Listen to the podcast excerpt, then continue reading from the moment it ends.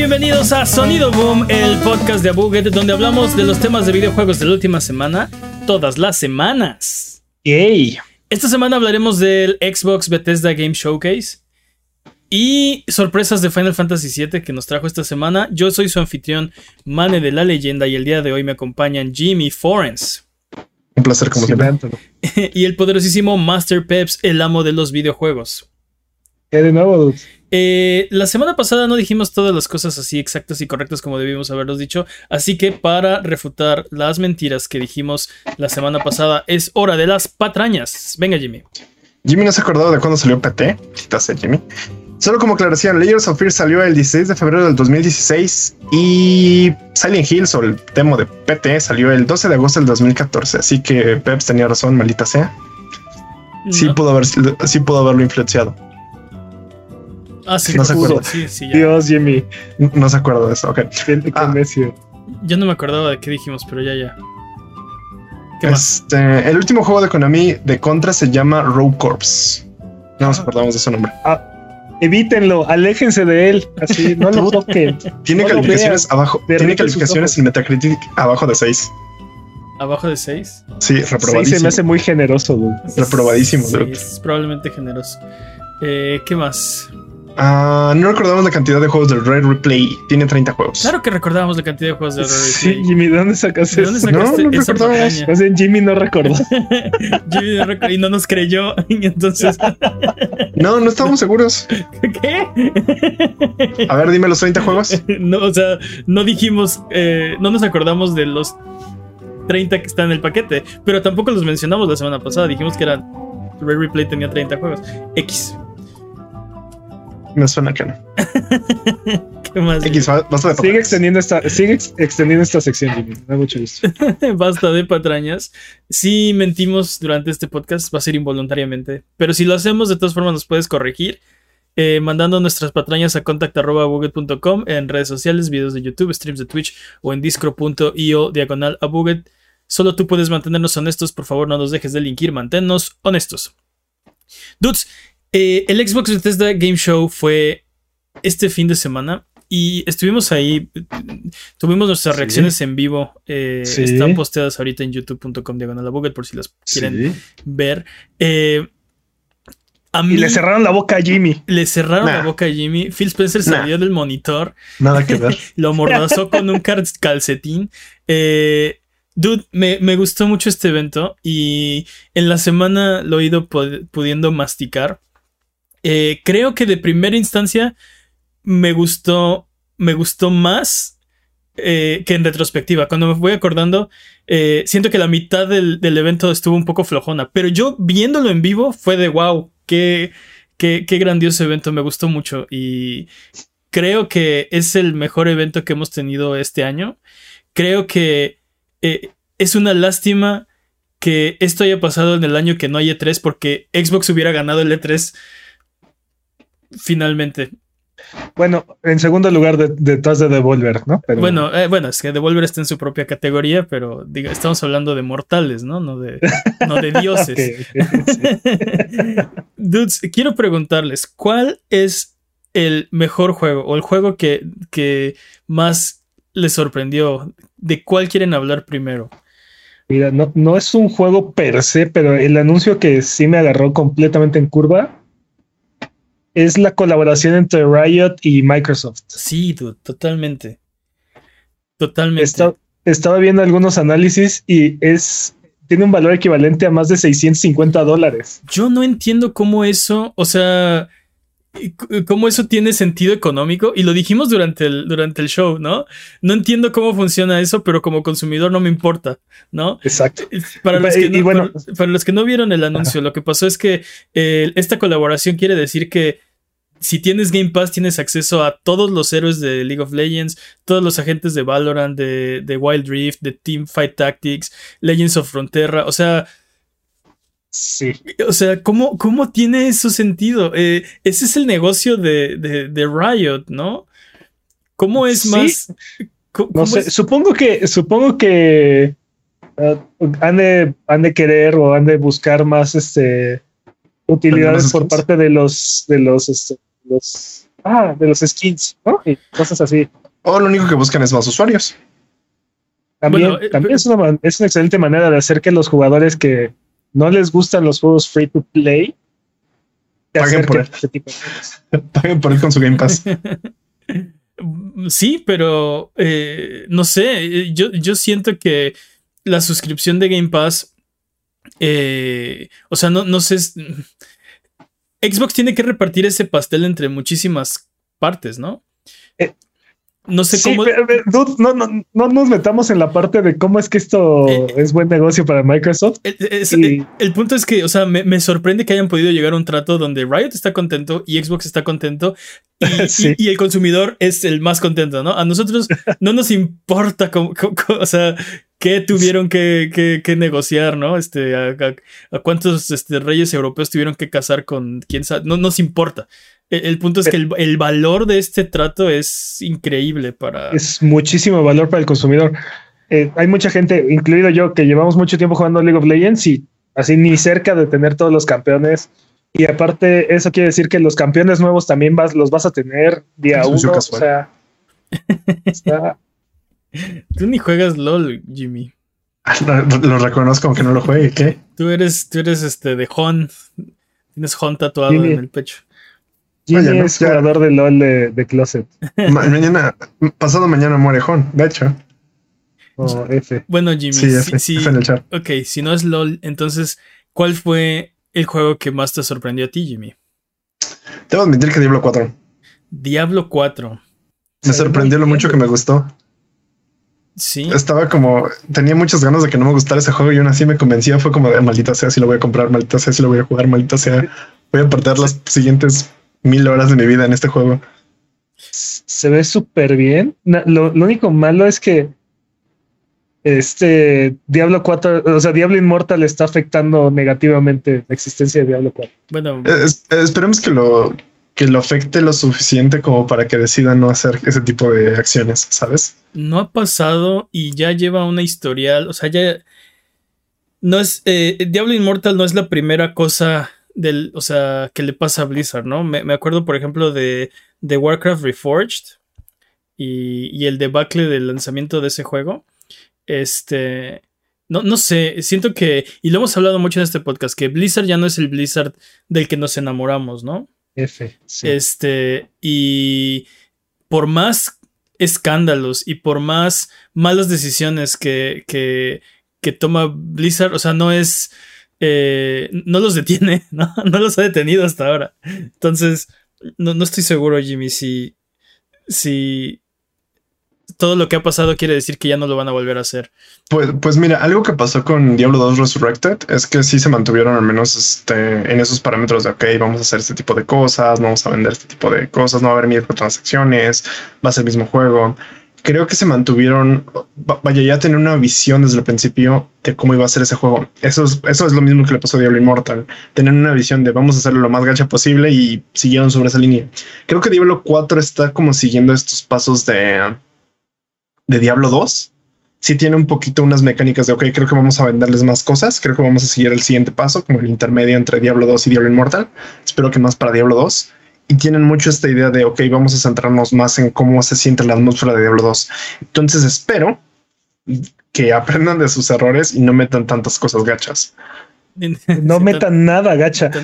Mira, yo, también creo que la filosofía de desarrollo de Diablo 4 es diferente a la de Diablo Immortal.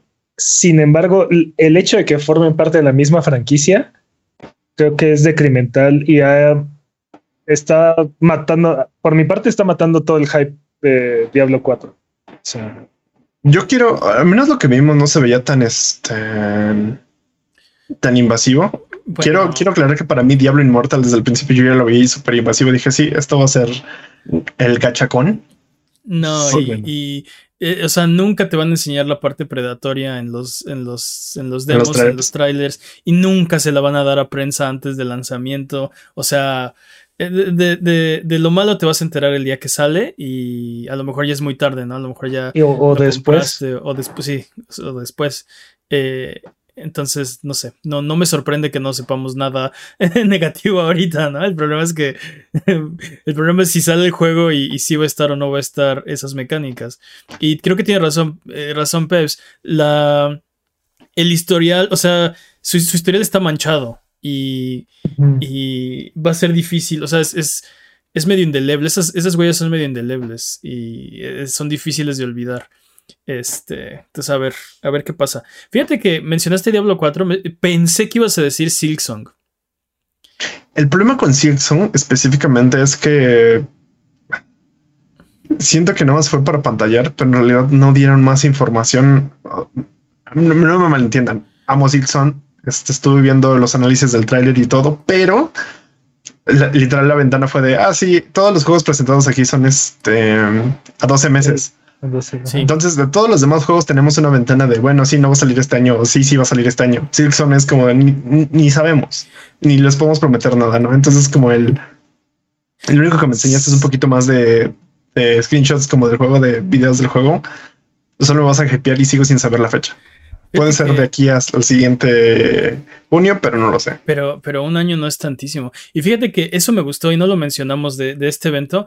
Eh, Xbox se dejó de, de, patrañas, se dejó de, o sea, dejó los, los dichos y diretes para, o sea, para el pasado. Me gustó mucho que no salieron a decir, este es el evento más diverso, con la mayor cantidad de juegos, porque lo hacían año con año, con año, con año, y quedaban debiendo, ¿no?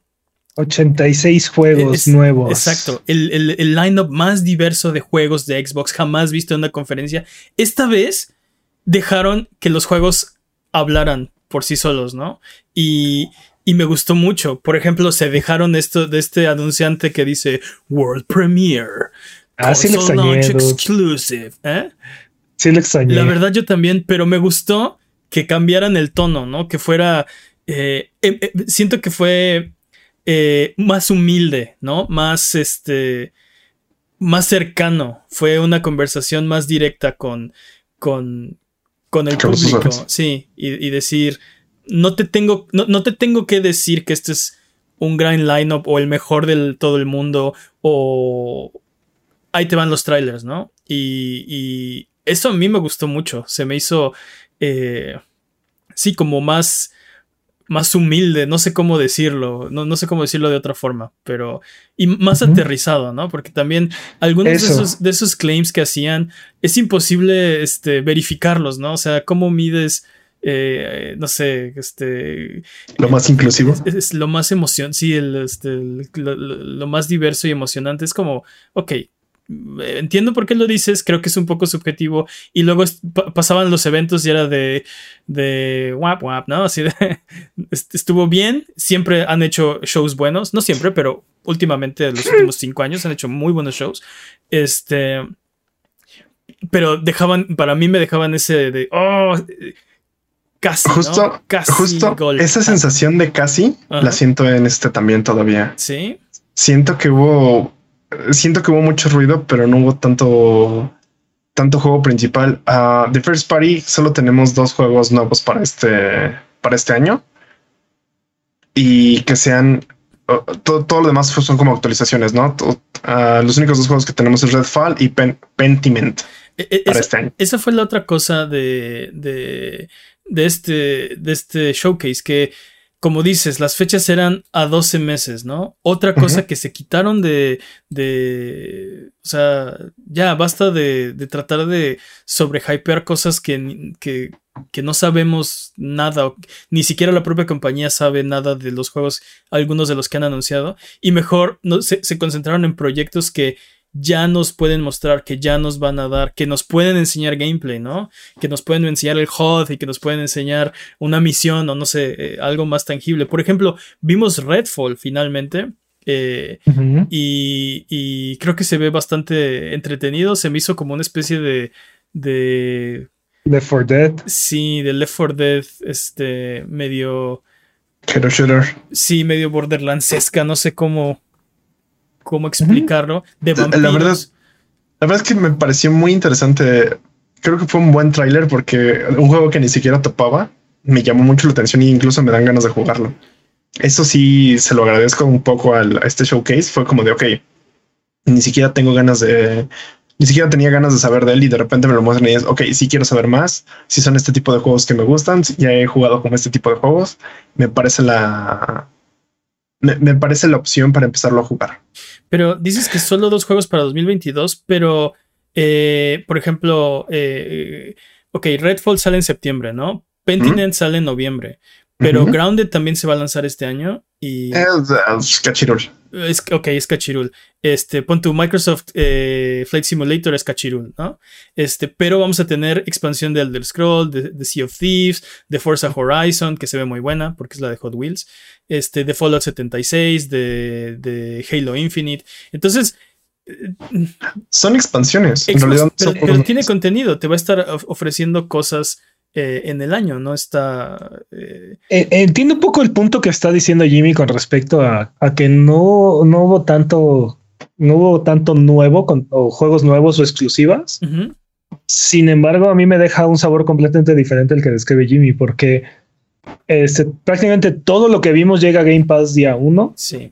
incluido Silson, que no tenemos fecha de lanzamiento, pero también hay ahí algo como raro, ¿no? Porque si no hay fecha de lanzamiento de Silson, pero está en este evento donde todos los juegos que estamos anunciando van a salir en los próximos 12 meses, ¿no?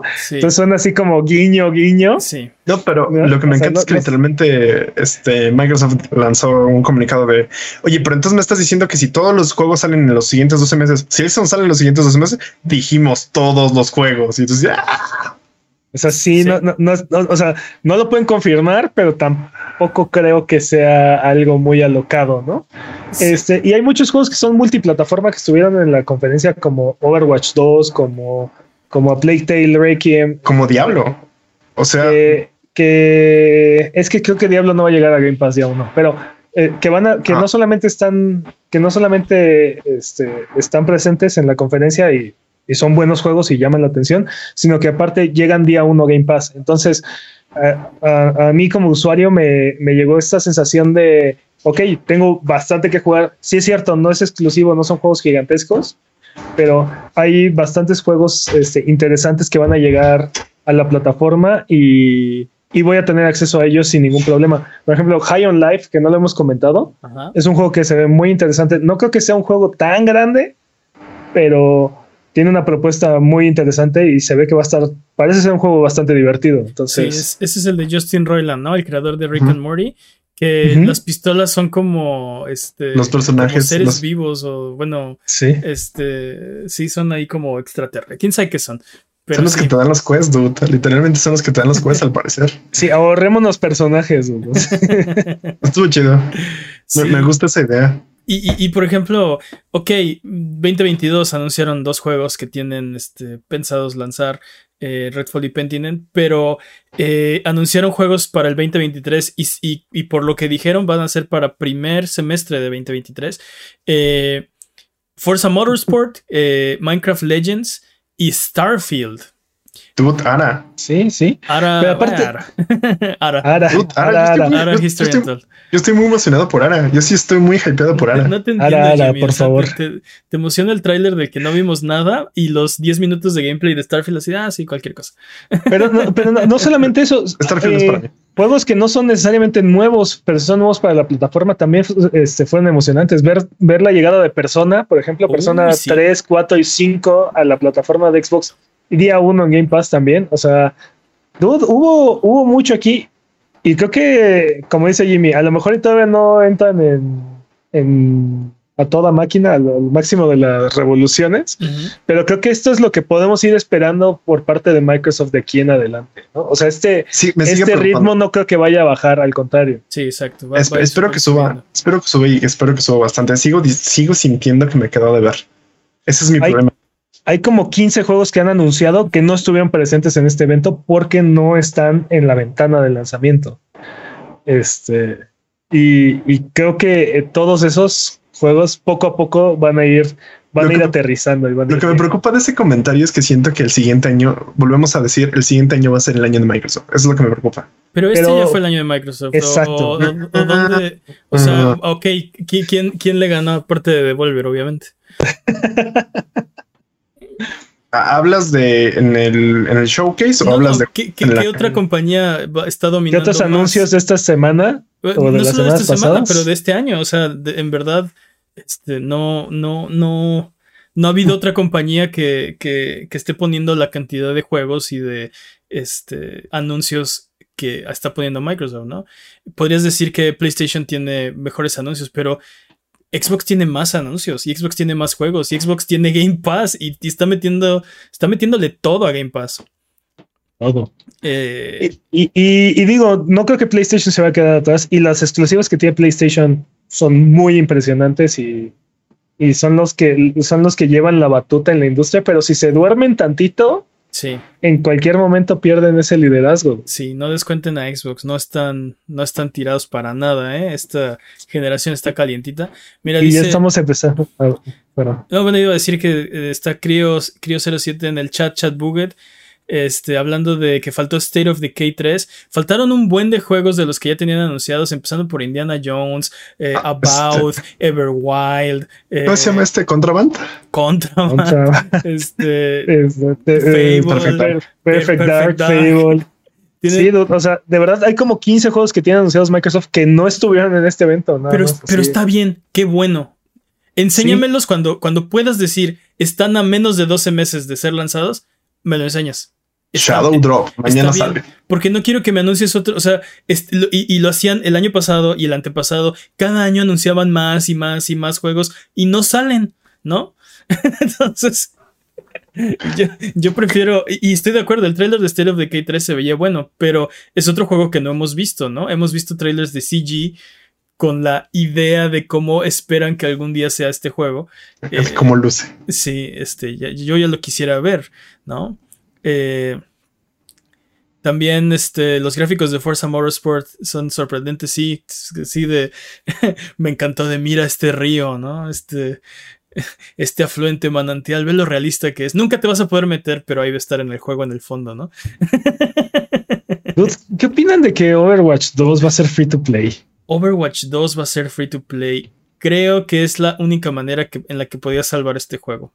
Me, preocupa el gachapón que pueda tener y me preocupa que hayan dejado, hayan matado Overwatch 1 para. Sí, siento que mataron todo el momento de Overwatch 1 así tal cual. incluso me da coraje regresar a este juego, ¿sabes? Sí. no, estoy en el mismo barco que tú, así es tanto el coraje que tengo, que se siente como, como fan de Game of Thrones, ¿no? O sea, es tanto el coraje que le tengo que ya ni, ya ni quiero ser fan de esa, de esa franquicia. Así de. Dude, era, este. era, era, un fenómeno y lo mataron. ¿Quién hace eso? ¿Quién mata la gallina de oro para, para hacer otra gallina y a ver si vuelve a ser de oro, no? O sea, bueno, de los huevos de oro. Eh, sí, no tengo idea. no, tengo idea qué tenían en la cabeza. Eh, sí. No tenía nada en la cabeza. Pero, pero volviendo a la pregunta, creo que es la única forma en la que podían salvar este juego. O sea, bueno, después, de, después del, del beta y después de lo que hemos visto del juego, eh, difícilmente iba a recapturar un, al, momento. público de Overwatch 1. Un momento, ¿qué no habían dicho que Overwatch 1 y Overwatch 2 iban a seguirse jugando el multiplayer? Ya, eso habían dicho. Ese era el anuncio original. Ya olvídate de eso, eso fue hace tres años, no sé cuánto. Sí, también.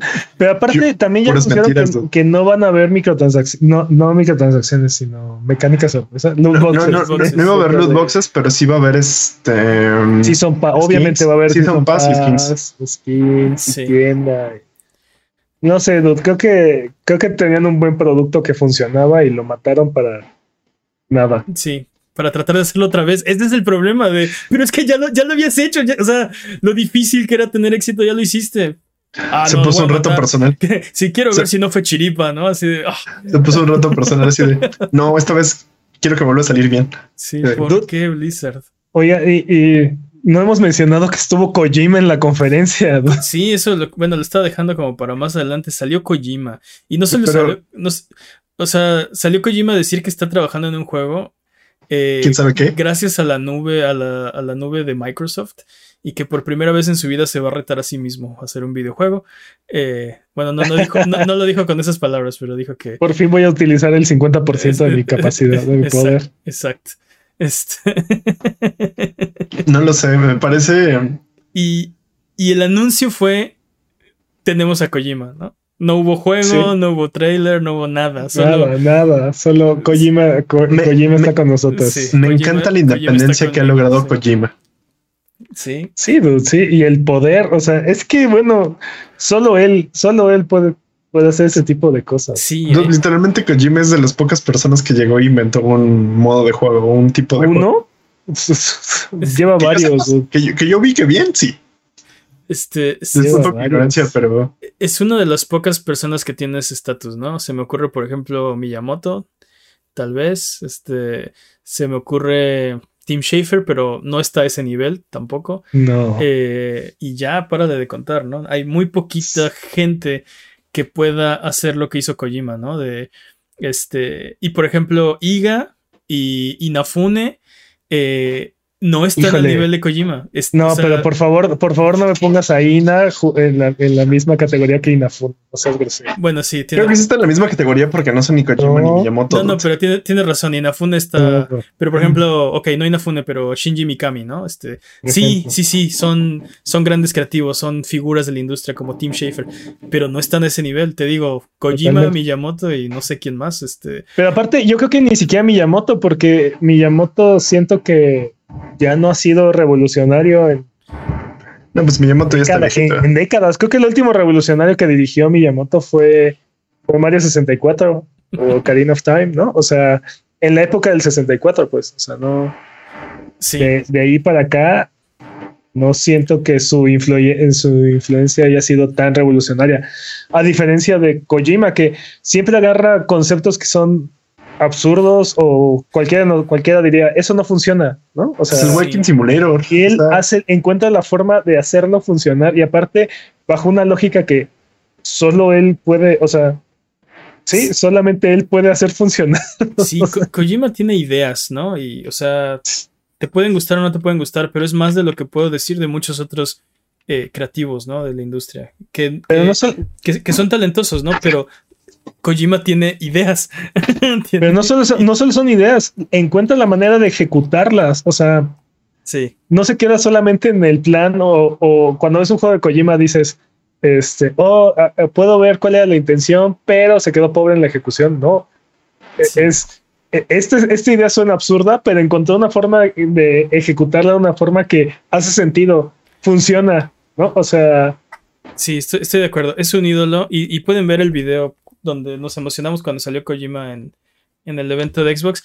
A mí no me importa si, mí fue la victoria si los juegos de Kojima salen en tostador, en, lavadora, en Xbox, en, en móvil con Super Gacha. Nintendo, no me importa en qué plataforma salga.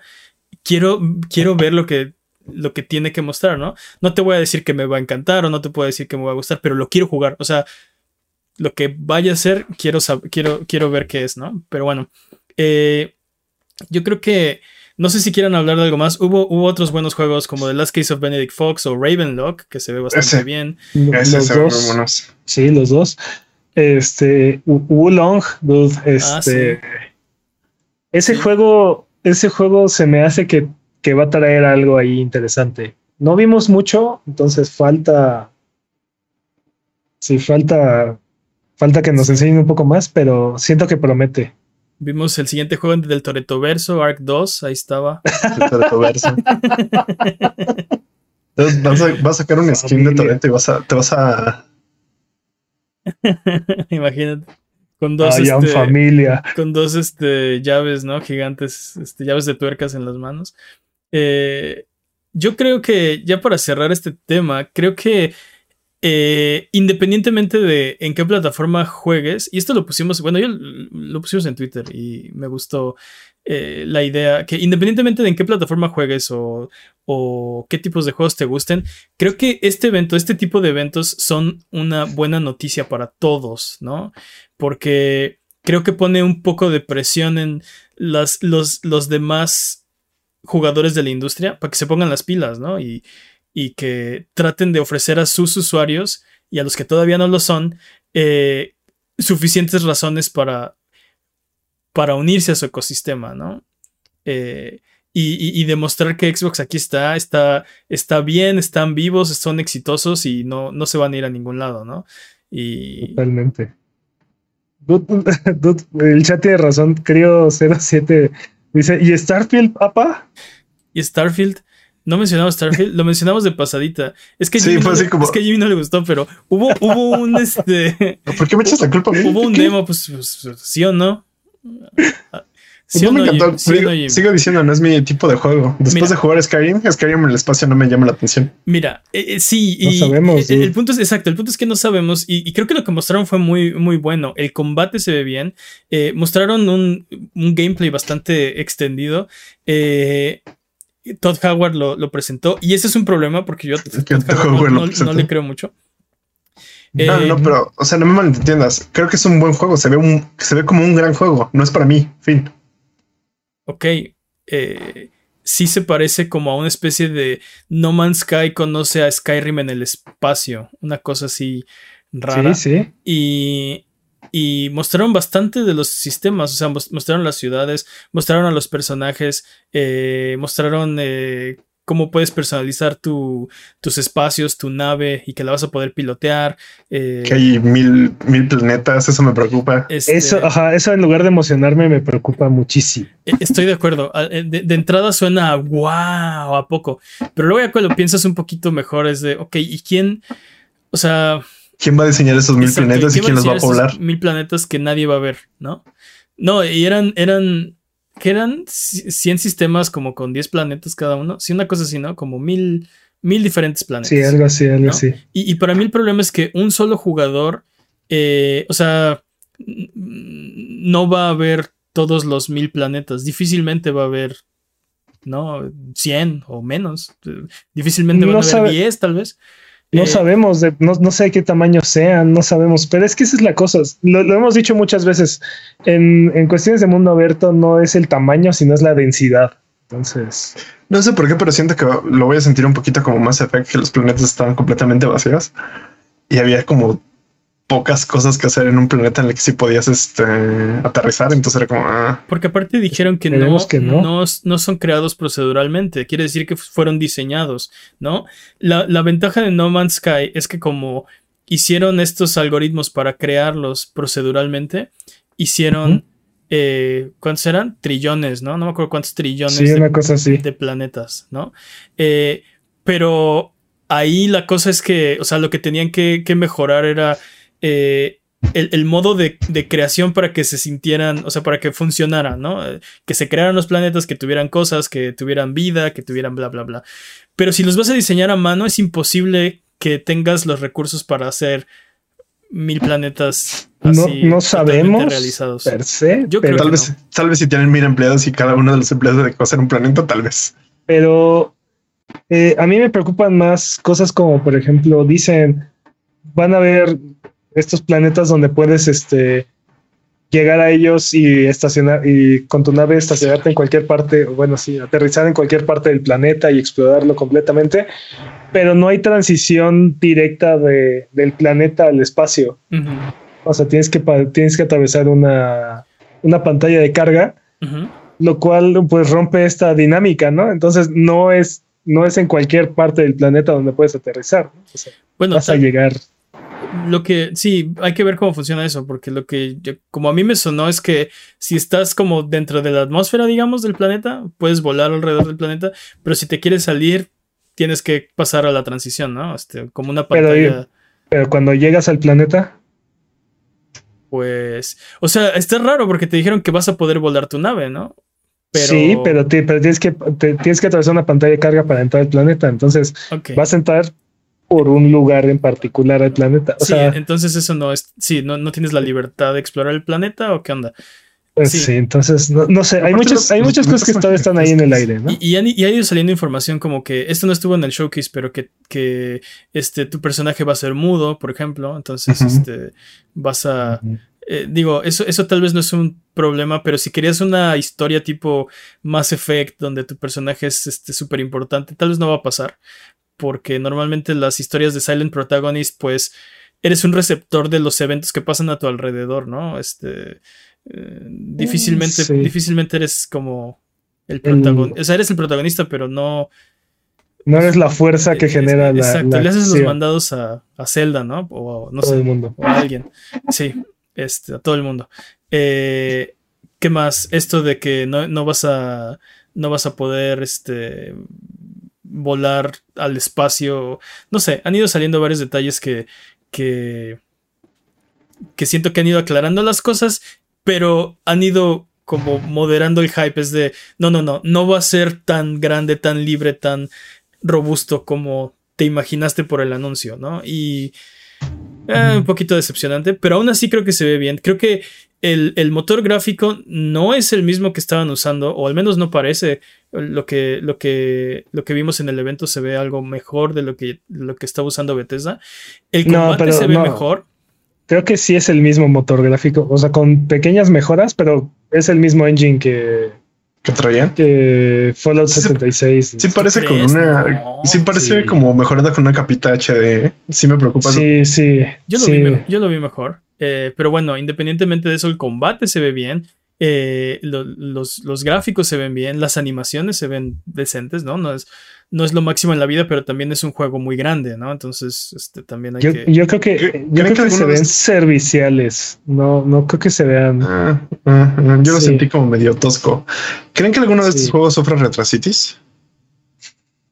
Es muy mira, de todos los que estuvieron en la conferencia, es muy probable que sí, alguno que otro sufra algún, algún retraso, pero creo que, creo que la gran mayoría van a, van a caer dentro de la ventana que nos prometió Microsoft. Sí, sin duda. Me sorprendería mucho si se vuelve a retrasar Starfield, la verdad. Eh, a mí no. Pero, por ejemplo, no, no creo que Minecraft Legends se retrase, no creo que Forza Motorsport se retrase. Los Forza son muy puntuales. Eh, y de los que están más cerca, pues menos, ¿no? Sería muy sorprendente que, por ejemplo, Redfall, que se supone que sale en septiembre, se pues retrasara. Pues Starfield está, muy cerca. Pues Starfield estaba para noviembre y se retrasó. O sea, no. Sí, no, no creo que la cercanía sea un problema. No estoy diciendo que no pueda pasar, estoy diciendo que me sorprendería mucho, porque si ya lo retrasaron una vez, eh, no que no pueda volver a pasar, pero siento que es más difícil. Normalmente el retraso, o sea... Creo que lo único que me dolería en serio que se retrasara sería Silksong, aunque no sepa todavía la fecha que se siga retrasando. No tenemos fecha de Silksong. Sí, va a pues al menos, al menos tenemos un este un margen de 12, 12 meses. El 11 de junio del 2023, así 364 días después va a ser. Puede salir. Tenemos todavía, todavía esa ventana de lanzamiento, pero puede retrasarse. El mismo, este, uno de los creadores de Team Charlie decía que el siguiente juego de Hollow Knight iba a salir en cinco años. Ya llevamos cuatro. Entonces creo que tenías razón. O sea, llevaríamos cuatro el siguiente año, ¿no? No, no me acuerdo, pero, pero es posible. Eh, no sé, vamos a ver qué pasa. Te digo, siento que de los que, al menos, al menos los que anunciaron, eh, lo veo bastante sólido. Eh, me sorprendería si se retrasa alguno de, los juegos grandes, por lo menos, ¿no? De los que anunciaron. Este. No sé. Vámonos con el siguiente tema, porque eh, también esta semana hubo un evento de Final Fantasy VII. Hubo varios eventos, hubo evento de Capcom, pero, pero eh, quiero hablar de este. Eh, este es capricho mío. Porque hubo un evento de Final Fantasy VII por su 25 aniversario. Del cual no esperaba mucho. Pero me dio todo en la vida. Es porque no, esperabas, nada de él, man. Empezando porque Final Fantasy VII Remake Integrate ya está en Steam. Y lo anunciaron durante este, durante este evento. Eh, porque este juego hasta, hasta esta semana era exclusivo de PlayStation 5. Y no sé, como que mucha gente, todos estamos esperando que algún día salga en Xbox. Eh, pero tenemos la segunda cosa mejor que, que salga en Xbox y es que sale en Steam.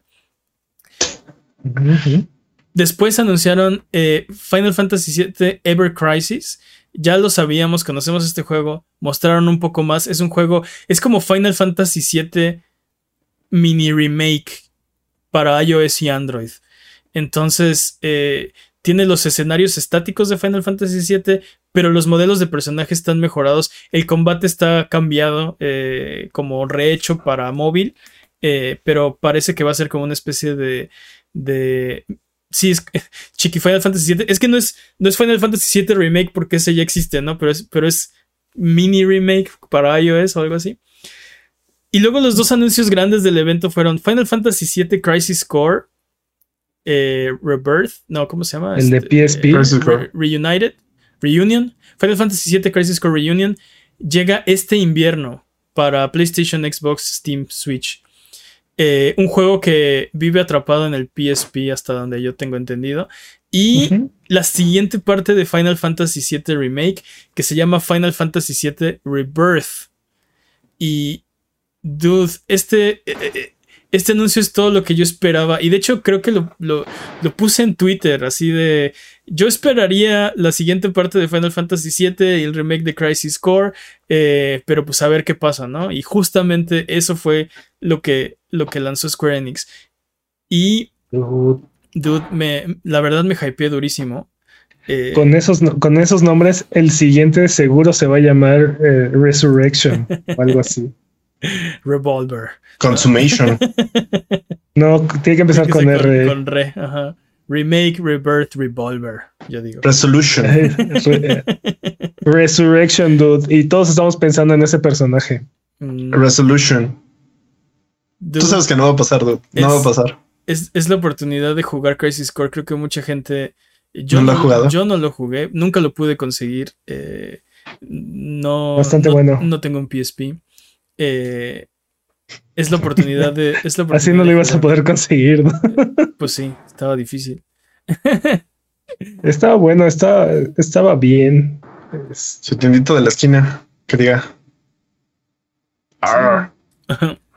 Espero que, espero que le hayan cambiado esta sensación de que estás como en cuartos muy pequeños, porque era, era como mi principal problema con ese juego. Eh, es que era portátil, no te puedes llevar este cuartos sí, Sí, o sea, claramente, no, claramente era parte de las limitaciones del PSP. Sí, pues uno no carga más de 25 kilos. Y, y Final Fantasy VII Rebirth, dude, nos mostraron, bueno, nos mostraron partes de la historia que los que hemos jugado el original son muy como muy importantes, muy muy trascendentes para la trama de Final Fantasy VII. Y anunciaron que Final Fantasy VII va a ser en tres partes. Ya lo estuvimos ahorita mencionando, pero creo que no se los dije. Van a ser tres partes definitivamente. Solamente, o sea, el remake de Final Fantasy VII van a ser tres juegos. Y eso me preocupó porque siento que muchas cosas van a quedar fuera. Viendo el tamaño de, de, remake del primero y el, como el porcentaje de historia que abarcó ese juego, es imposible que en tres juegos metan el resto. Va a haber muchos eventos y muchos side quests y muchas cosas que no van a estar ahí, no van a estar en el juego. Y eso me preocupa. Así como el primero se centró en Midgard, se me hace que el segundo se va a centrar en los hechos de Nibelheim. Pues yo, no veo, yo no veo cómo vayan a terminar el disco 1. Exacto. sí, exacto. En tres juegos creo que terminan el disco 1 porque cuando salen de, de Midgard van a un, a un, pueblo que se llama Calm y ahí cuentan, ahí cuentan la historia de lo que creo que va a pasar en el segundo, que es lo de Nibelheim. Eh, pero eso es, eso es el, el, principio, por ahí de antes de la mitad del disco 1 de Final Fantasy VII original no veo cómo van a, o sea, no veo cómo van a llegar al final del primer disco. No, no, no, no me explico. Tú van a hacer este, lo van a hacer esto como una saga así de siete películas. Van a ser siete juegos. Ese es, el problema, que ya dijeron que no, van a ser tres. Sí, no, sé, no sé qué tengan planeado. Eh, espero que terminen el juego. Pases, pases de temporada para el último juego, así como y ahora la actualización por es el mismo juego realmente, pero no más tienes este los pasos de temporada. ¿Es una nueva historia? No, no es un, Bueno, sí, eso es, definitivamente. No sabemos. no sabemos. están haciendo una nueva historia, pero es que eso no era lo que queríamos. Cuando, cuando queríamos un remake de Final Fantasy VII, queríamos un remake de Final Fantasy VII. No queríamos, vamos a agarrar estos personajes y vamos a hacer otra cosa, ¿no? Entonces, eso no es un, eso no es un remake. Pues es lo que pasó con este Resident Evil 2, Resident Evil 3. No, esa sí es la misma historia. Bueno, le, le agregaron cosas, pero. No, Óigame, no. si le agregas cosas, no es la misma historia. óigame, es, la misma historia. O sea, le agregaron cosas para aclarar los hechos, para hacerla más. Eh, o sea, que fluya mejor, que se eh, entienda más. Estoy de acuerdo. Este juego se siente que no existe sin el anterior. de hecho, o sea, el original es parte de la historia de este, de alguna forma. Ah, ok, dice, sin, sin Final Fantasy VII, el de 1997, no se entiende Final Fantasy VII Remake. Exacto. Y, ah. y, siento que, ajá, y siento que en ese sentido es una historia nueva, ¿no? O sea, está construyendo en base a lo que, en base, funciona, lo que ya conoces, ¿no? Entonces, este, creo que es un acercamiento muy interesante para un remake porque hace todavía más valiosa la historia original. Sí, es, posible. Y nos faltan todavía personajes que, eh, o sea, es que te digo, al ritmo que van y por lo que han mostrado, es que ni siquiera llegan al punto donde juntas a todo el cast de personajes, ¿no? No, dude, están lejísimos de eso. O sea, les faltan. No, no, no, no. Están, como a cuatro juegos de distancia. te, digo, en tres juegos, yo creo que terminan Acaban el, disco, uno. Sí, A menos que este juego tenga cuatro, cuatro discos, piénsalo. No creo, no creo. Yo tampoco, pero. Pero bueno, ahí lo tienen. Ese fue el anuncio. Yo estoy hypeado. Por cierto, estos juegos salen en en, en diciembre, no en diciembre, este, cometí el mismo error que en invierno, ¿no? Eso quiere decir que eh, diciembre es invierno. diciembre es invierno, pero diciembre 21 empieza el invierno. Eh, eso quiere decir que eh, finales de marzo. Diciembre, enero, febrero, marzo. parte de marzo. Sí, parte de marzo, exacto. A 21 de marzo. Entonces, eh, yo creo que va, o sea, vamos a tener creo que un primer cuarto eh, bastante potente el próximo año. Sí. Y, eso probablemente quiere decir que ya a principios del próximo año vamos a estar entrando a la siguiente generación ya de lleno, ¿no? O sea, ya vamos a empezar a ver que las consolas de octava generación se empiezan a quedar atrás. Sí. Ah, ya empezaron los juegos exclusivos de la siguiente generación. Y por ejemplo, algo que tú mencioné, Final Fantasy VII Rebirth, es hasta ahora está anunciado solo para PlayStation 5. Yo creo que eso va a cambiar, pero no creo que regresen a PlayStation 4, Xbox One. O sea, si lo anuncian para más plataformas va a ser probablemente Steam y Xbox Series S y X eh, algún día tal vez, ¿no? Pero ya no van a ir para atrás, ya no, o sea, ya empezaron los juegos de la octava generación. Ya se están acabando poquito a poquito los intergeneracionales, que era lo que yo quería ver en 2020. Entonces, tres años tarde, pero bueno, ahí vamos, ¿no? Sé cómo es toda la cosa. Ándale, sí, Pontis en el chat lo dijo. después de tres años la generación arranca. Así es, así lo siento yo.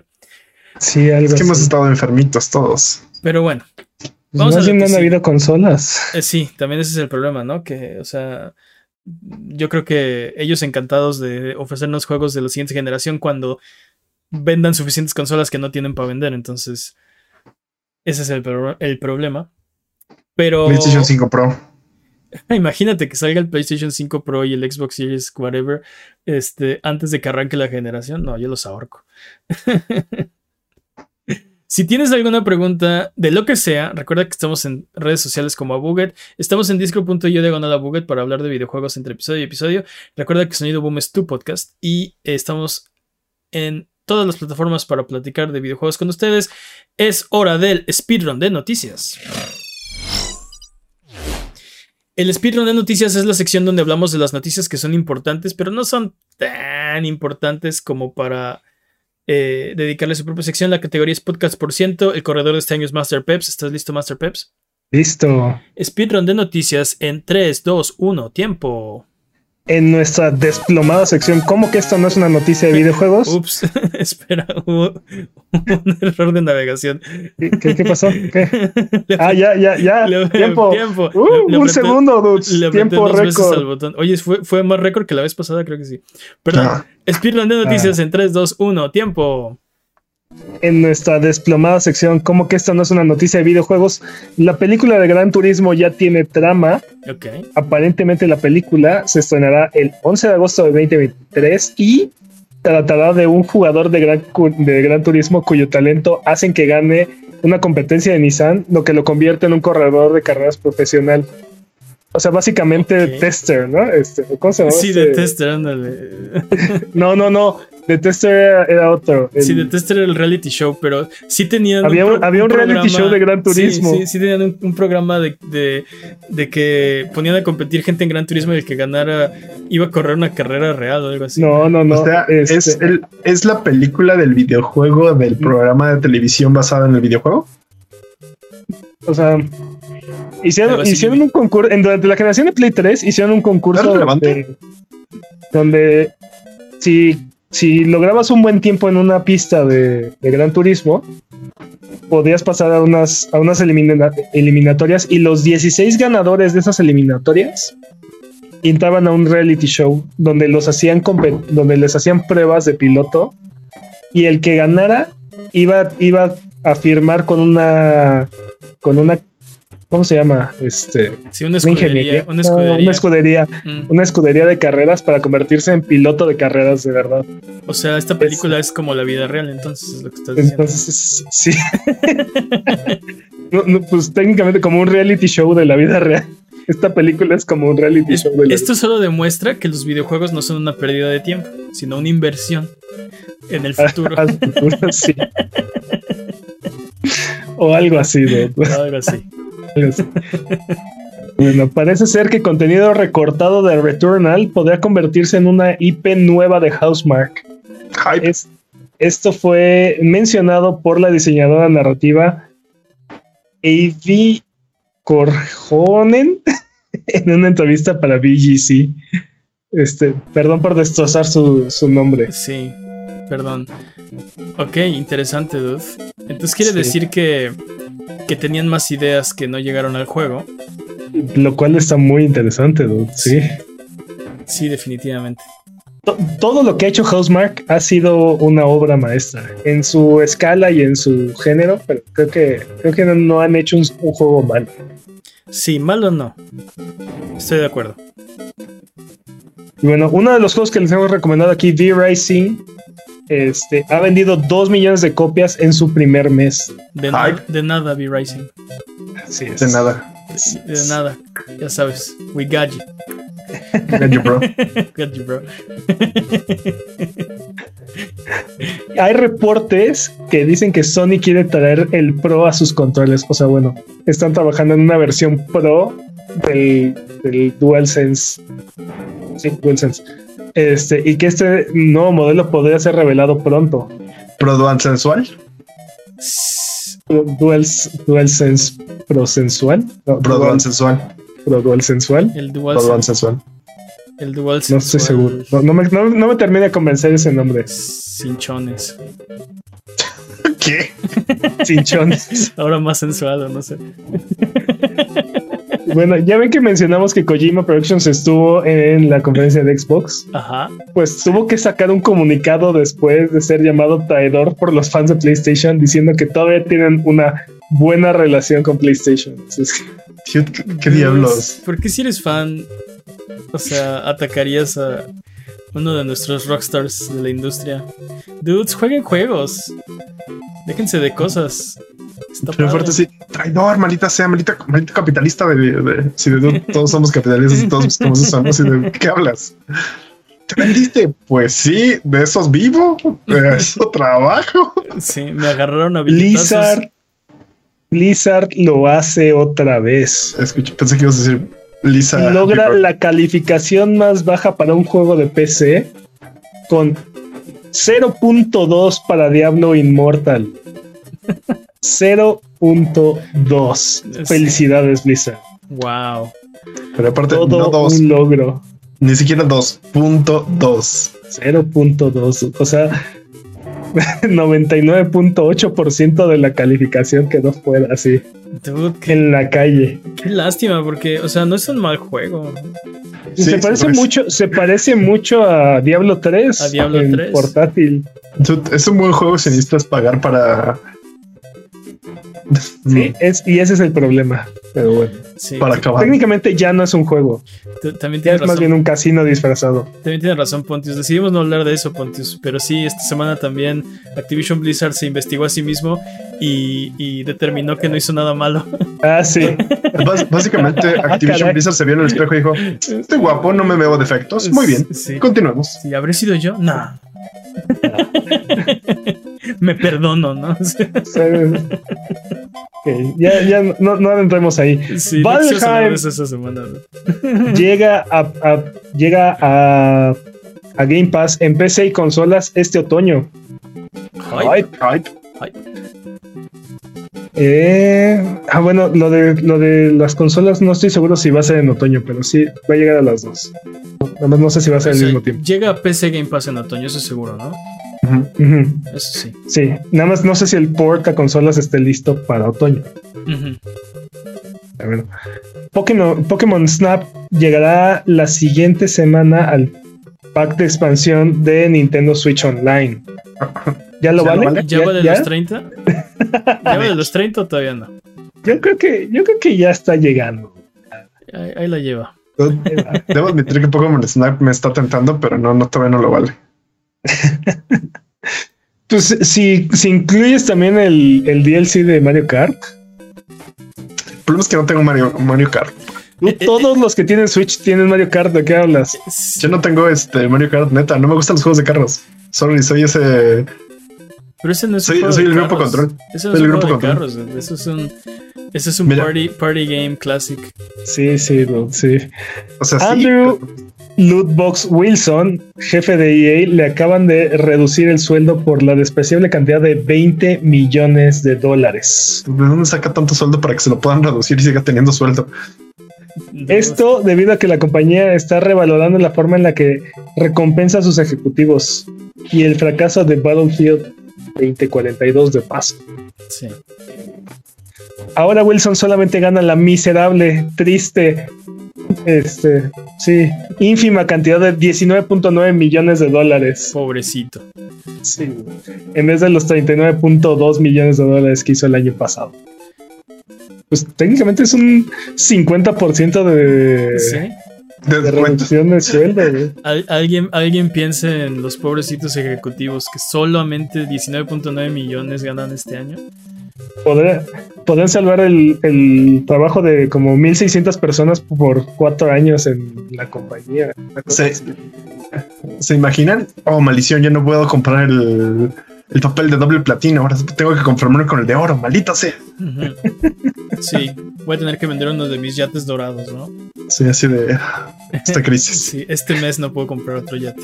Es, tanta riqueza que nada más no, no podemos visualizar cómo, cómo lo utilizan. Sí, casi lo que gana el becario de Google. Ah, cerca, ahí, ahí, por ahí va.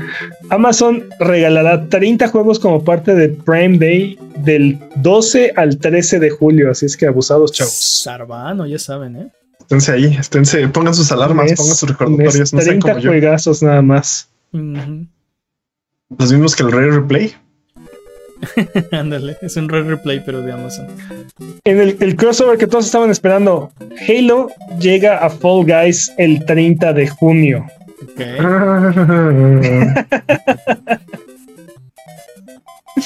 ok. El próximo Assassin's Creed podría ser anunciado en septiembre. O algo así entendimos en tus sueños cuando intentamos ver el evento de celebración del 25 aniversario de Assassin's Creed. Sí, estuvo aburridísimo. Deja tú que estuvo aburrido, estuvo súper ceremonioso. Fue como de. Inceremonioso. Y aparte, vimos, o sea, eh, estábamos viendo gameplay de, Assassin's Creed Origins. Mientras entrevistaban a gente de. Ay, no, fue una cosa horrible. Y, y esa es la celebración del 25 aniversario, ¿no? Con esa.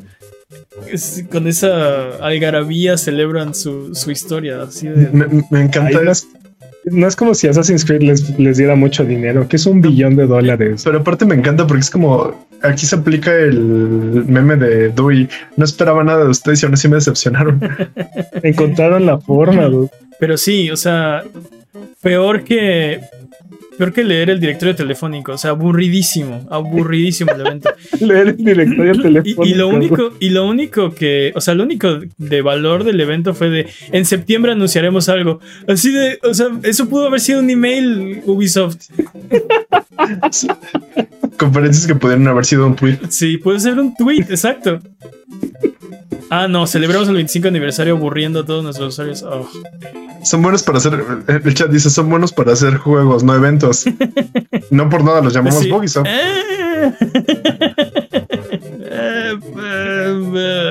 Sin comentarios. No sé, yo recuerdo, yo recuerdo esas conferencias donde entraban 80 botargas bailando. Sí, sí, sí. Créditos parciales. Sí, los de Ubisoft eran súper cringy, súper, súper Súper, eran súper, sí. Oye, pero se te quedaban en este... Se te quedaban en la cabeza. Ah, ya nos patrañaron. Tiene razón, Pontius. Es el 15 aniversario, no el 25 aniversario. Estado tanto tiempo con nosotros que ya perdimos de cuenta. Está en lo correcto. Sí, perdón, patrañas. 15 aniversario, sí. patrañas, porque salió en 2008, ¿no? Tiene toda la razón. Sí, tampoco anunciaron este Just Dance. Si no hubiera, sido, si no hubiera sido juego de. 2006, 2008. Ah, el punto es que no son, no son, 25, definitivamente no son 25. Hubiera sido juego del 64 o del PlayStation 1. ¿Tú te imaginas Assassin's Creed de, Make? Listo es ahora. Assassin's Creed para, para Nintendo 64. Yo, Interesante. Yo, yo, jugaría eso. Sí, totalmente. Yo no lo imagino. Capcom tuvo un evento donde nos mostró sus planes de DLC para Resident Evil Village y se va a llamar The Winter's Expansion. Será el DLC que tendrá modo mercenarios, modo tercera persona para toda la campaña y un episodio adicional llamado Shadow of Rose. Ok. Este último expandirá la historia del juego ya que comienza donde termina este Village y se espera que el DLC llegue el 28 de octubre, misma fecha que va a llegar Rivers, el modo multijugador que yo sé que todos ustedes han estado esperando ansiosamente. Pues sí, para eso compramos Resident Evil 3, ¿no? No para jugar el juego, solo por Rivers. Oh, solo por Rivers. Todos queríamos. yo quería mercenarios en, en, Resident Evil 3 y me lo cambiaron por Rivers, los odio. También en ese mismo evento anunciaron, y no solamente anunciaron, sino pusieron disponible el demo de Monster Hunter Rise Sunbreak en Switch y en Steam. Así es. Yo, volviendo a, Village, yo solo quiero decir, ¿para cuándo Village VR Peps? ¿Qué hubo? ¿Para cuándo Village People? ¿Para cuándo Village People? ¿Cuántos subs, ¿cuántos subs son eso para ponerlo ahí de recompensa? No te alcanza, man. no, a mí no me alcanza, pero. Pon precio, ponle, precio y veamos si nos alcanza. Ponle precio. Yo, yo, checo, mis cuentas bancarias de ahorro. Tú pon precio. Y después vemos. ¡Tiempo! ¡Tiempo! Eh, fueron, fueron bastantitas esta vez. Sí, sí. Sí, muy bien. En, en, en, tiempo. Eh, vámonos con lo que sigue. Vámonos con el juego de la semana. ¿Qué tenemos, Jimmy? Teenage Mutant Ninja Turtles Shredder's Revenge para Nintendo Switch, PlayStation 4, Xbox One, Microsoft Windows y Linux. Nice. Y está en Game Pass, papá. Está en Game, Pass, papá. Y está bien divertido, jueguenlo. Sí, jueguenlo. Pueden jugarlo hasta con cinco amigos a la vez en split screen o en línea. ¿Qué más quieren? Lo necesitan. Jueguenlo. Si les gusta este tipo de beat'em ups, si les encantan las tortugas ninja, este juego es para ustedes. Dude, lo, estuvimos jugando en, en twitch.tv diagonal la bugueta, ahí estuvo hosteando Peps. Eh, dude, yo me la pasé muy bien, me la pasé increíble. Sí. Dude, pero sí estuvo medio buggy soft. Estuvo un poquito buggy, pero es, algo que creo que se puede arreglar con parches. O sea, creo que no está rotísimo el juego ni nada. Es, es cuando empiezas las escenas o en algunas partes del juego como que como que no este, carga los assets, ¿no? Como que no carga los personajes. Ah, hubo una parte, por ejemplo, en un jefe donde el jefe no me veía a mí y yo no veía al jefe, no estaba en mi pantalla. Entonces me dedicaba a revivirlos porque no me podía pegar el jefe. Me podía pegar con sus proyectiles, pero no con su, con su cuerpo, ¿no? Eh, y sobre todo al, entrar a las escenas, como que no entraban todos los jugadores, ¿no? Entonces, este... Eh, en, la pantalla veíamos que los enemigos se movían, pero no veíamos a los personajes, entonces no nos podíamos mover. pero ningún bug fue este game breaking, ¿no? Este, nada. Bueno, solo, como que rompió la experiencia, pero no fue como no lo juegues nunca más en la vida, ¿no? Nada game breaking. Lo peor que nos pasó fue que se nos trabó a todos, menos a Peps, y tuvimos que volver a, iniciar la partida. Privilegios porque yo era el host. Sí, Muy probablemente. Sí. Eh, Más bien se le trabó a Peps, pero como él es el host, no se le cachó a él. Ah, también hubo un jefe que andaba de cabeza, ¿no? Sí, lo este, veíamos como el sprite como de cabeza y se metía a las alcantarillas, entonces no le podíamos pegar, era una cosa así bien, bien rara. Eh, pero sí, eh, o sea, hasta eso no me gusta defender Vox, pero estuvieron divertidos los bots. Sí, es lo, que, te iba a decir, le agregó sabor a la experiencia. Pero sí está muy bien y, me, recuerda, digo, obviamente lo, que intentaron hacer fue eh, recordar la, Arcadia o el Turtles in Time, ¿no? Este, como tratar de evocar esa, esa época y creo que lo logra súper, súper increíblemente bien. Eh, Estoy totalmente de acuerdo. Totalmente me transportó a esa época. Las animaciones son, son excelentes. Eh, el combate está muy bien, muy bien balanceado. O sea, tienes tus, tus movimientos especiales, tienes tu dodge. O sea, no sé, está muy bien eh, el combate. Y también la forma en la que funcionan los, las habilidades especiales también está bastante bien. Sí, sí, también me gustó. y de hecho, de hecho, siento que se carga demasiado rápido tu especial y, no, es, no es queja, o sea, está padre que puedes estar eh, eh, casi casi spameando los ataques especiales. No tanto spameando, pero, pero sí se carga muchísimo muy rápido. Y si no lo puedes cargar, lo puede, pues si, si logras hacer un taunt, que es súper sencillo, se carga solo, ¿no? Entonces, este... Sí, sí. Puedes alejarte un poco, hacer un taunt, regresar con tu ataque especial. Eh, y de, de, multiplayer está súper, súper bien. Caótico. Me gustó muchísimo. Y pues vamos a tener que seguir jugando, yo creo. Querían jugar el martes, bueno, a ver si es cierto. Vamos a intentarlo. Eh, Totalmente. Dude, no sé, como que jugar este juego hizo que se me antojaran más juegos de estos, pero. Como multiplayer, sí, así, beat'em ups. Sí, como beat'em ups. Pues, Ahí está Streets of Rage 4, también es muy bueno. se, siente completamente diferente, pero también es muy buen juego. Está el, el conocidísimo Casa Crashers. Sí, un poco más viejito, pero sí. que yo, yo sigo insistiendo que no he jugado un beat'em up que supere a Dragon's Crown. Cierto. En profundidad y en diversión y en todo. Estoy de acuerdo. Pero sí, ese es el juego de la semana. Se los recomendamos. Jueguenlo si pueden. Está en Game Pass. Está en PlayStation. Está en, Switch. Está en. Está en Linux. En Linux. Está en Windows. Este, no, hay pretextos. Eh, vámonos con la siguiente sección porque es hora de frotar la lámpara maravillosa y subirnos a las alfombras voladoras para irnos a la tierra de los descuentos. Arbano, ¿qué nos tiene esta semana? Esta semana en Switch, Hot Wheels Unleashed está en 440 pesos. Y Ghost Runner está en 240 pesos. En Xbox, Just Cause 3 XXL está en 86 pesos. Y Rayman Origins está en 99 pesos. En PlayStation, Super Liminal está en 10 dólares. Y Super Hot Mind Control Delete está también en 10 dólares. En PC, Dragon's Dogma Dark Horizon está en 96 pesos. Ah, que nos faltó decir, también se anunció esta semana que eh, están trabajando en Dragon's Dogma 2. Sí, Dragon's Dogma 2. Sí, no lo mencionamos, pero es completamente cierto. Se pueden poner al corriente con Dark Horizon, que creo que es la mejor versión de Dragon's Dogma. Es correcto. Y también está Deep Rock Galactic por 93 pesos. Y si ninguno de estos precios les parece, Super la no, Superland, Superland. está gratis en Epic Game Store. Ark Survival Evolve también está gratis en Steam. Y Tell Me Why también está gratis en Steam. Ok. Tell me. Ah, no, espera. Exacto, sí, sí, sí, sí.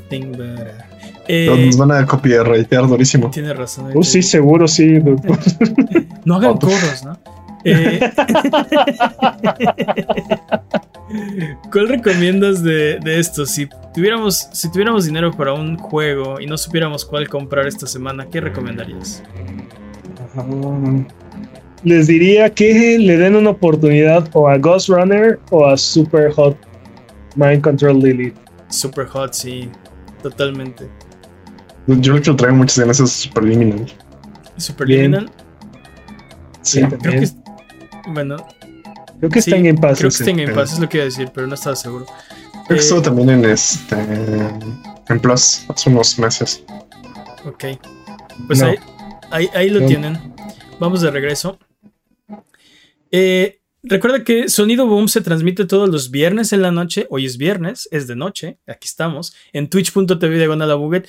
Pero si no pueden llegar, no pasa nada. Se publica este episodio todos los lunes en tu plataforma de podcast de confianza y posteamos el video en YouTube en su propio canal de Sonido Boom. el, link al canal está en la descripción de este episodio. Vámonos a la siguiente sección. Porque quisiera que dejáramos de hablar de noticias de videojuegos y mejor vamos a hablar de videojuegos. Esta semana en Rubalcade eh, hablamos ahorita de Shredder's Revenge y mencionamos algunos juegos de, de co-op. Y creo que deberíamos hablar de, de, ese bonito género que siento que se ha ido muriendo un poquito el este bueno el couch co-op no ya los juegos se hacen para online lo cual es muy divertido y es creo que bastante razonable eh, pero hay una magia especial de sentarte con con otra, con otra persona o personas y jugar la misma cosa en el mismo cuarto, ¿no? Yo recuerdo, por ejemplo, eh, jugué no sé cuántos millones de horas, hombre, eh, GoldenEye en split uh. screen de cuatro jugadores, este, Golden Gun, eh, License to Kill. Uh. License to Kill y sin Not Ball, porque es cheat. Me, encanta, me encanta que cada grupo de amigos tenía su su, forma de jugarlo, ¿no? Su configuración, ¿no? Este. Sí. Yo debo admitir que jugué más Perfect que GoldenEye en horas sobre. Era, era una magia jugarlo en. O sea, estar en el mismo cuarto y, jugar. Y por ejemplo, yo recuerdo que bueno, el grupo de amigos de, aquel entonces éramos más de cuatro. Entonces, estar pasando el control, ¿no? El que pierda. Este, se sale. Se sale, ¿no? Pasa el control. Entonces, los que, los que son buenos, pues juegan más. Este, eventualmente también, pues ya como que. Ok, ya, yo, no juego esta ronda, ¿no? Y estaba ah. bastante chido, estaba bien, bien, bien, bien, bien chido. Eh, y. Eh, dime, dime. No, termina porque quiero, quiero hacer un segundo a otra cosa. Pero sí. Ok. okay. okay. Le cortó, la, le cortó la inspiración durísimo. No, justo, eso que, justo eso que estás diciendo de cambiar el control me pasó mucho en un juego cooperativo de Mario Kart. Cuando jugábamos las copas, jugábamos este uno contra uno, jugabas este, hacíamos equipos. Entonces, cuando era una carrera así, una carrera no, y entonces tenías que pensar, bueno, yo no soy bueno en esta carrera, pero tú sí. Entonces, mejor mira, te dejo el control ahorita para que tú pases esto. Mientras quedas en segundo, seguimos ganando, como este tipo de estrategias como entre equipos y se ponía bueno. Entonces, este Mario Kart 64 es el único Mario Kart que he podido jugar no es porque los odies, es porque soy muy malo en los juegos de carreras. Entonces me acuerdo mucho eso de el split screen de estar jugando con una persona y decirle, ah, sí, y ahí estaba el morado desgraciado. Cosas así. Era muy. Sí. Yo he contado aquí que también ah, eh, jugaba Doctor Mario con mi familia, ¿no? Y, y te digo, tiene. es una es, muy diferente a jugar cualquier otra cosa, como un juego de mesa. O sea, es otra experiencia muy. Pues no sé, para mí muy satisfactoria, tal vez. Eh, y me acuerdo, por ejemplo, que. Eh, digo, Couch Co-op se está, se está acabando. Eh, pero recuerdo que en una época ni siquiera necesitábamos que el juego fuera de multiplayer para jugarlo en Couch Co-op. Porque era. La regla era vida y vida, nivel y nivel, ¿no? Ah, Entonces, pero bueno, lo que pasó primero. Sí, te rolabas el, control. El, el, NES tenía muchísimos juegos de, de couch co-op. Sí. Este, pero también habían muchos, habían muchos juegos que era de, de, te toca a ti, me toca, te toca a ti, me toca a mí, ¿no? Este. Eh, o por ejemplo lo que hacía Mario Bros 3, ¿no? Que era uno y uno, pero aparte podías retar al otro jugador, ¿no? Sí, Para... puedes robarle el turno. Para cambiarle el turno, o robárselo. Sí. Si jugaban un, un Mario, Mario Bros, el, de, el original, el que, el que ganara eh, iba, ¿no? Y el otro lo regresaban. Sí, sí, sí. Estoy de acuerdo. Y, y, siento que, por ejemplo, consolas como el Nintendo 64 tenía cuatro puertos, el GameCube también. Eh, pero conforme ha pasado el tiempo se ha ido, se ha ido como, como perdiendo ese formato de juego en favor del online. Y te digo, entiendo por qué. Eh, es obvio por qué. pero, no es lo mismo. Sí, se extraña mucho. No, no, es lo mismo. Sobre todo, digo, no puedes extrañar lo que nunca has tenido, pero si alguna vez tuviste un grupo de amigos con los cuales jugar en co-op, esa experiencia es muy distinta que jugar en línea, ¿no? Cuando se me las, este, las, las, llamamos de pijamadas, en las que te quedabas a jugar toda la noche videojuegos, ya como, bueno, ya me este juego, bueno, sí, ya, ya, ya perdimos mucho, ya ganamos mucho, hay que cambiar de juego para, para seguir con esto, ¿no? No sé si les tocaron las LAN parties, pero las LAN parties era meter las computadoras de todos en el mismo cuarto y jugar algo, o sea, conectar las computadoras unas a otras y jugar. Eh, y, y, sí, o sea, es muy diferente jugar Age of Empires en el mismo cuarto con gente que en línea, ¿no? Es el mismo pues. juego, pero la experiencia es, completamente diferente. No, y aparte comunicarte con tus compañeros en vez de estar presionando un botón y que suene el eco y este, este, tipo de cosas, a decirle, ay, es un, tarado, ah, perdón, la cagué. es como ese tipo de cosas, pero de decírselos así que, que realmente vean tu arrepentimiento en los ojos y no que escuchen tu voz. Eso está Pero realmente sentimos que está muriendo el, el Coach Hop. Yo siento que durante la generación de Play 3 sí hubo, sí hubo esta ausencia o esta gran pérdida. Pero también en parte fue por las limitaciones de la consola. Pero, y, eso que nos contábamos todas las semanas a jugar Dragon's Crown. Pero sí, pero sí siento que sí hubo.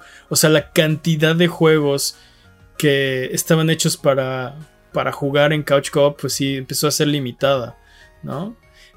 Bueno, es que en comparación con el 64, ninguna consola ha tenido tantos juegos este, pensados para couch co-op, ¿no? Era, como, era como la función del Nintendo 64. Sí. que después siento que el GameCube arruinó eso cuando Nintendo decidió que por alguna razón la mejor forma de hacer couch co-op era con un GameCube y cuatro Game Boy Advances. Así, ¿de dónde voy a sacar cuatro amigos con Game Boy Advance, Nintendo? No voy a sacar cuatro amigos. Con, cable para GameCube. Sí, exacto. Con, su cable y su Game Boy Advance. O sea, me la pusieron. Creo que nunca jugué nada co-op en GameCube, o sea, con los Game Boy Advance. Aparte. Sí, sí, checa tu privilegio Nintendo. Exacto, checa tu privilegio Nintendo. aparte de, aparte de Smash y de Mario Kart, ¿no? Este. Sí, era muy difícil, era muy difícil tenerlo. Pero, pero esos eran con, o sea, conectados el control a la consola, ¿no? Así sí, porque podías tener dos controles o cada quien se podía tal vez traer un control. Pero te digo, empezaron a hacer juegos de, de no, no, el futuro es, el futuro son las, este, las segundas pantallas y por eso vamos a conectar el Game Boy Advance a tu GameCube. Y así de, ¿qué? y, y, el problema es que no había forma, por ejemplo, de jugar Crystal, ¿cómo se llamaba? Crystal Chronicles sin Game Boy Advances, no lo puedes jugar en co-op. Esa era como la versión compro mi producto para que sigas jugando, ¿no? Es como. Sí, estaba un poco horrible, no me gustó eso. Eran las, eran las primeras experiencias pay to win y no eran buenas. Tampoco lo son ahora, pero. Y luego creo que. creo que el Switch ha, tratado de hacer juegos eh, más en esa vena. Eh, por ejemplo, el, el, Mario Strikers que acaba de salir es jugable hasta, hasta de 8 pues el Smash Bros. Algo que me gusta mucho, por ejemplo, del Switch, y eso me gusta que esté pensado, es que con un control ya tienes dos controles, ¿no? Sí. Entonces puedes jugar con, la banda así que se arman las retas, nada más con tu control puedes, puedes armarlo. Está chido, eso me gusta. Sí, donde hay un control de Switch hay dos controles de Switch, eso está bastante, bastante bien. Y, y creo que es la consola donde hay más juegos para Couch Co-op y la propia consola se presta para hacer Couch Co-op porque es una portátil, la puedes, o sea, Sí, sí. Es como de bueno, se va a armar ahorita, pero no tengo consola. No, se va a armar ahorita. Sí. Y se, para en la mesa y tienes dos cosas. Sí, sí. sí, definitivamente. Eh, pero sí, ¿cuál, ¿cuál sería el mejor juego que ustedes consideran para, para jugar en co-op o para jugar de principio a fin? Para mí, un juego que me encanta jugar en co-op, Gears of War. Gears of War. Ah, sí, ah, Amo ese juego en co Sí, de hecho no he acabado ese juego de otra manera que no haya sido co tal cual. Sí, lo y, y en la misma línea, eh, por ejemplo, Army of Two, este, igual creo que es la única forma de disfrutar ese juego Fíjate que Army of Two es bueno. No pero no tanto. O sea, sí, me, no es un juego bueno y, sí, creo que es la única buena forma de jugar esa, esa cosa. Eh, digamos la forma decente. La idea es, la, la, idea era increíble. Así me encantaba esa idea de, oh, sí, Army of Two, y tienes que hacer todo por dos, ¿no? Y de repente fue como, ah, sí, este, ah, O sea, la idea está bastante bien porque mientras un jugador hace más daño, te lleva todo el agro de los enemigos. Entonces empieza a... Ni siquiera, está, está interesante porque ni siquiera necesitas hacer el daño, necesitas ser más ruidoso.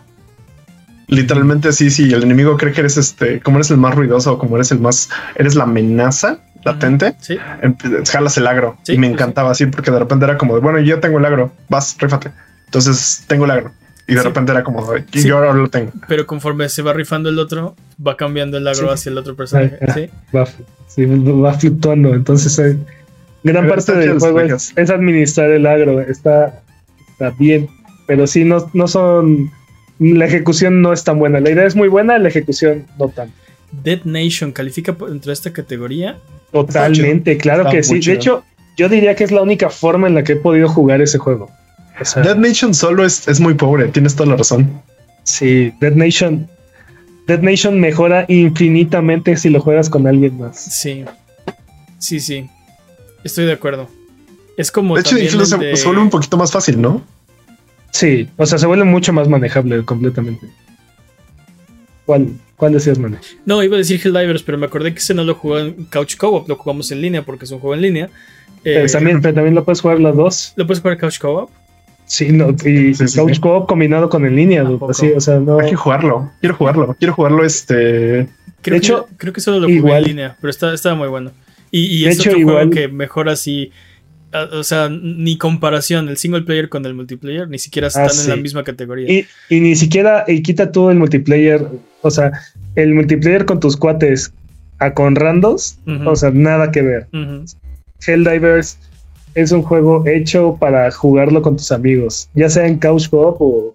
Hablando específicamente de juegos así en línea para jugar en que ya no sean couch co-op, creo que las paris, por ejemplo, de, de LOL, de Rainbow Six Siege, de el difunto Overwatch, creo que esos son exclusivos para jugarlo con tus amigos para hacer un premade. Mm, o sea, sí, eh, eh, son experiencias que mejoran mucho. Sí, sí, sí. Pero, pero también gran parte de lo que he jugado de esos juegos ha sido en premates y. En solapa. Sí, y no no, no, no, no tiene pierde. O sea, sí es mucho más divertido jugar cualquiera de esos juegos con tus cuates. Ice, Climber dice Creo 07. Sí, pero ese juego es imposible. Bueno. No, aparte, Ice Climber es, de un solo jugador, ¿no? Y es un juego horrible. Creo que sí se puede jugar dos jugadores, pero cada quien trae su, su color, ¿no? Los juegos, de, los juegos del NES que nos echamos así completitos contra Legendary Wings, este. ¿Cómo se llama el de los Jeeps? Que manejas. ¿El de los jeeps? Sí, uno que manejas jeeps en lugar de soldaditos. No me acuerdo. Este, eh, también es de no, también es de Konami, pero. ¿Saben qué juego me encanta de esos así viejitos para jugar? Snow Bros. Bayou Billy. Ah, sí, Snow ah, juegazo. Acabo, de, acabo de enterarme de que está para Switch. ¿Snow Bros? Sí, es, como el nuevo, ¿no? Hay una como reskin, o no sé si es reskin, pero hay uno de Snow Bros nuevo. Eh, sí, Bubble Bubble también era bueno. Bubble Bubble. No, Snow Bros. Eh, de esos creo que Snow sí, Bros. Snow Bros es superior a Bubble Bubble, estoy de acuerdo.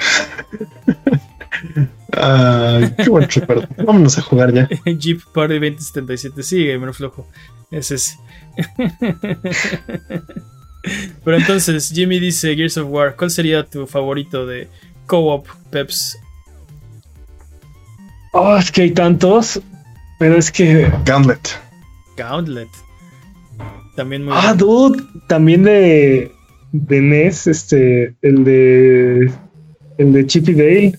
Rescue Rangers. El 1 y el 2. Rescue Rangers. juegazos cooperativos. Sí. El juego que les decía de los Jeeps se llama Jackal. Jackal. Ya, ya. Este. Battletoads. Bueno, ah, no sé, dude, no. Battletoads, sí. No, ese juego era peor jugarlo cooperativo. O sea, es, peor para avanzar, pero la experiencia mejora. Yo creo. Sí, es, que Jimmy, para jugar Jimmy tiene un gran punto con, con Gears of War, pero. Pero no quiero decir Dragon's Crown. Es que Dragon's Crown es Dragon's Crown. Dragon's Crown es Dragon's Crown. Sí.